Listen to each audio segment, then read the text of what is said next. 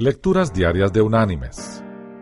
La lectura de hoy es de la carta enviada por el apóstol Pablo a la iglesia en Roma.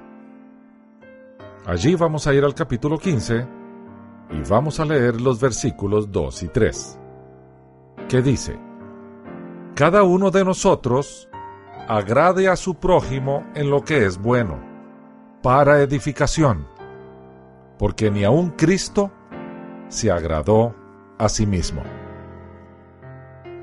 Y la reflexión de este día se llama Un abrazo de rescate. Un artículo publicado en un medio de comunicación detalla la primera semana de vida de unos gemelos. Aparentemente, cada uno estaba en su respectiva incubadora y se esperaba que uno falleciera.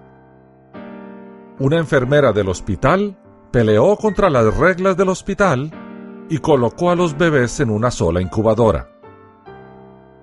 Cuando los bebés estaban juntos, el bebé más sano colocó su brazo sobre su hermana en un pequeño abrazo.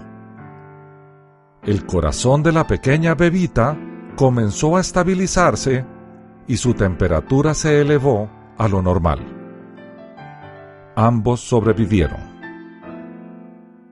Mis queridos hermanos y amigos, no nos olvidemos abrazar a aquellos que amamos, pero tampoco olvidemos que en el mundo hay muchas vidas sin amor que están esperando el toque de una mano amiga, el abrazo de un corazón humano.